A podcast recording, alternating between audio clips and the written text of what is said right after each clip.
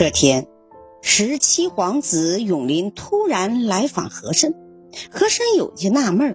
永林在几位皇子中年纪最小，虽然已经十八九岁了，却只知道贪玩呀。皇上并不喜欢他。六皇子、十一皇子、十五皇子都被乾隆封了王爵，永林只封了个贝勒。两人交往不多，和珅对他有些看不起，但永林毕竟是皇子。和珅还得尊敬他。永林一进门就垂头丧气。俩人相见之后，永林示意下人出去，然后居然扑通跪在地上，哭丧着脸说：“何大人，请你救我呀！”和珅大惊，皇子给自己下跪，这可不是闹着玩的呀，传出去是大罪。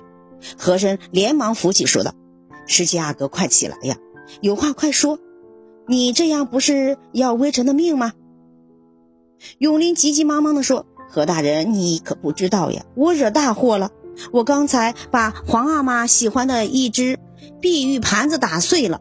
皇阿玛如果找不到，怪罪下来，不知道怎么办才好，特地来请何大人救我呀。”和珅明白了他的来意，可他是不肯随意帮他的忙，说道：“皇宫大内的宝贝，微臣没有办法帮忙啊。再说了。”这事情传出去，奴才可是要掉脑袋的。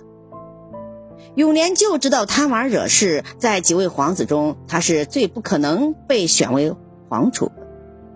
结交他没有什么用处，还要落个私交皇子的罪名。正因为如此，和珅才懒得帮忙。倘若是其他几位皇子，他肯定不是这种态度。永年差点哭了出来，说：“何大人。”几位皇兄公主都给我出主意，说您这里有宝贝，要我来找你帮忙。永林说着，从怀里掏出了一串珠子，这是我的一串朝珠，与你交换也成。你可不能见死不救啊！永林哭哭啼啼的说话，说到这份上了，和珅实在没有办法，就算不喜欢他，毕竟也是皇子，也不敢得罪他呀，否则对自己绝对没有好处。和珅只得答应下来。我这里刚好也有一只碧玉盘子，微臣不才，拿着当宝贝玩，也不知道这盘子够不够资格来赔偿宫里的宝贝呀。和珅说着，取来了一个碧玉盘子，永林拿过来仔细一看，说：“何大人，这盘子比皇宫里还好啊，赔偿我打破的盘子，绰绰有余。听说何大人家财万贯。”果然名不虚传呢。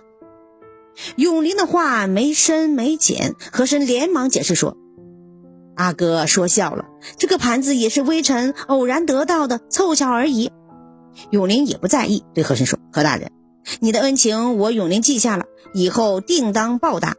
我得赶紧告辞了，千万不能被皇阿玛发现呀。”永林满脸欣喜地与和珅道别，从此对和珅家里有了深刻的印象。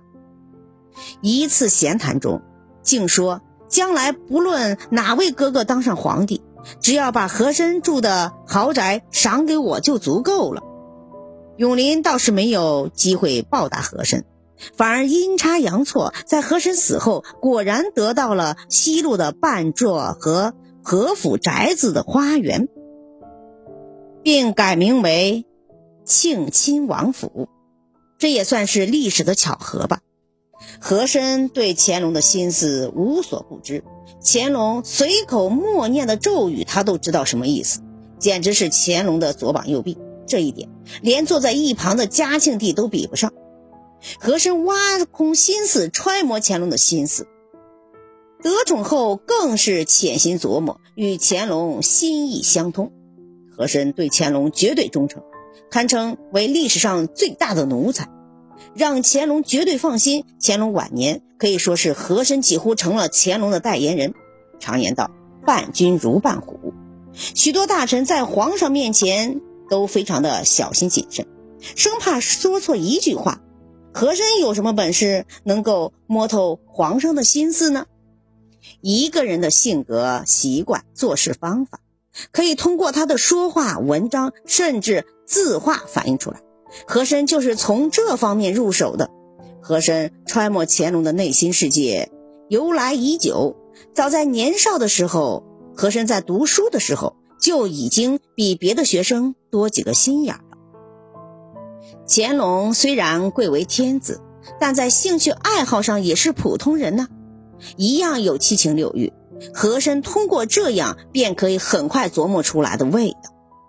乾隆自幼聪慧，才能卓绝。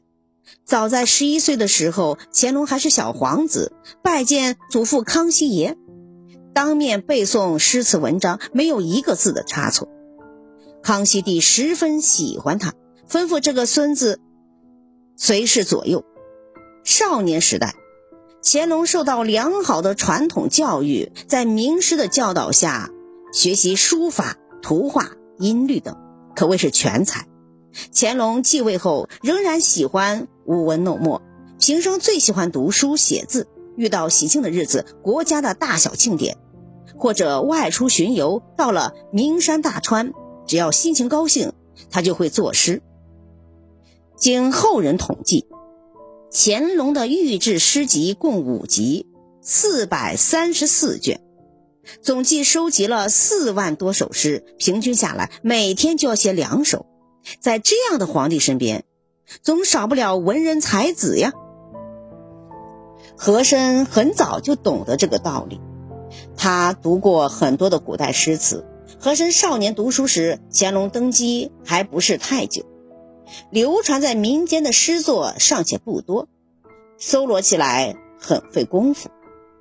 和珅费了好大的力气才找到了所有，然后精心的去钻研。乾隆很欣赏他，最开始就是因为诗文。和珅的这些准备都用上了派场。和珅因御前侍卫得宠，起因于《论语》中的对话。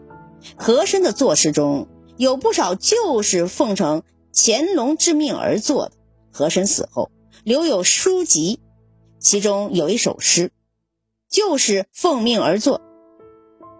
和珅还曾经为乾隆代笔，乾隆每天都要作诗，在位六十年中写了四万多首诗，平均每天将近两首。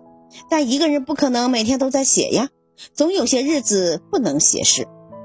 这么大数量的诗作，有一部分并非自己亲作，所谓的大臣抄诗，并非只是单纯的去卷写，而且还要加工啊。乾隆的风景诗。记事诗有一部分就是和珅代笔，风景诗大多反映了闲情逸致、悠然自得的心情。乾隆热衷于诗的写作，和珅也投其所好。乾隆喜欢读书和书法，和珅也就专心去练书法、去读书。除此之外，乾隆还特别崇拜一些西藏喇嘛的一些教诲，喜欢研究佛经。和珅于是就去学习。乾隆年间，有多大的学才子，文豪有多少？和珅虽然是生员出身，但是他也去学习，只能算一般。但是在满族的青年人中，和珅就不是一般的了。和珅本来就聪明，乾隆欣赏他。乾隆自视甚高，喜欢有才学的人，更喜欢好学习的人。和珅就是这样子。平日只要有时间，和珅就会去学习、读书、写字、画画。和珅权倾天下的时候，却不耻下问。有好几次，和珅都会去向其他的官员请教。军机大臣的僚属称为军机张京，俗称小军机。由于和珅记性好，脑子灵活。又虚心学习，使得他能在众人里脱颖而出。有一年，后参加复试，皇帝用过的，自然是不会错的呀。和珅早就研究过乾隆的诗句，记得此诗，所以才撕去阅卷大臣原来说的批语，把乾隆的话写了上去。后来竟然得到了皇上的恩宠。乾隆的一些爱好，和珅都去模仿。和珅与乾隆之间的关系越来越紧密。除了军国大事，和珅还经常和乾隆随意的聊天，就像唠家常一样。传说故事、粗俗笑话，和珅也都讲给皇上来听。皇上觉得这是非常新鲜的，常常被逗得开怀大笑。虽然显得和珅庸俗，但他拉近了与皇上的距离，使得和珅比一般的军机大臣更亲近皇上。和珅懂得去琢磨乾隆的口味，又为人机灵，史书记载善逆，很会说笑话，还会讨好皇上。人到老年，难免有些寂寞呀。老年的乾隆在和珅身边，不时的会说一些消遣的解闷的话，来轻松一下。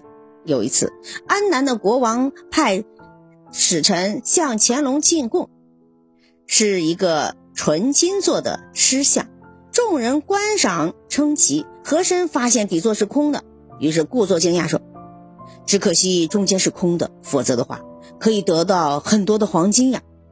逗得在场的人们咽口失笑，乾隆也禁不住笑了起来。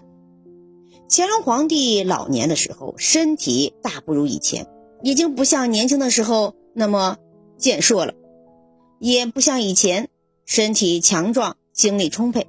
即使在中国历代诸多皇帝之中，也可以算是身体最好的皇帝之一吧。乾隆年轻的时候以勤政出名，但与雍正帝不同，雍正勤政而身体不好。乾隆虽然操劳国事，但是他的身体一直很注重养生。所以从未得过严重的大病，然而身体再好，毕竟也会一天天的老去呀。乾隆从来不承认自己衰老，说自己永远年轻。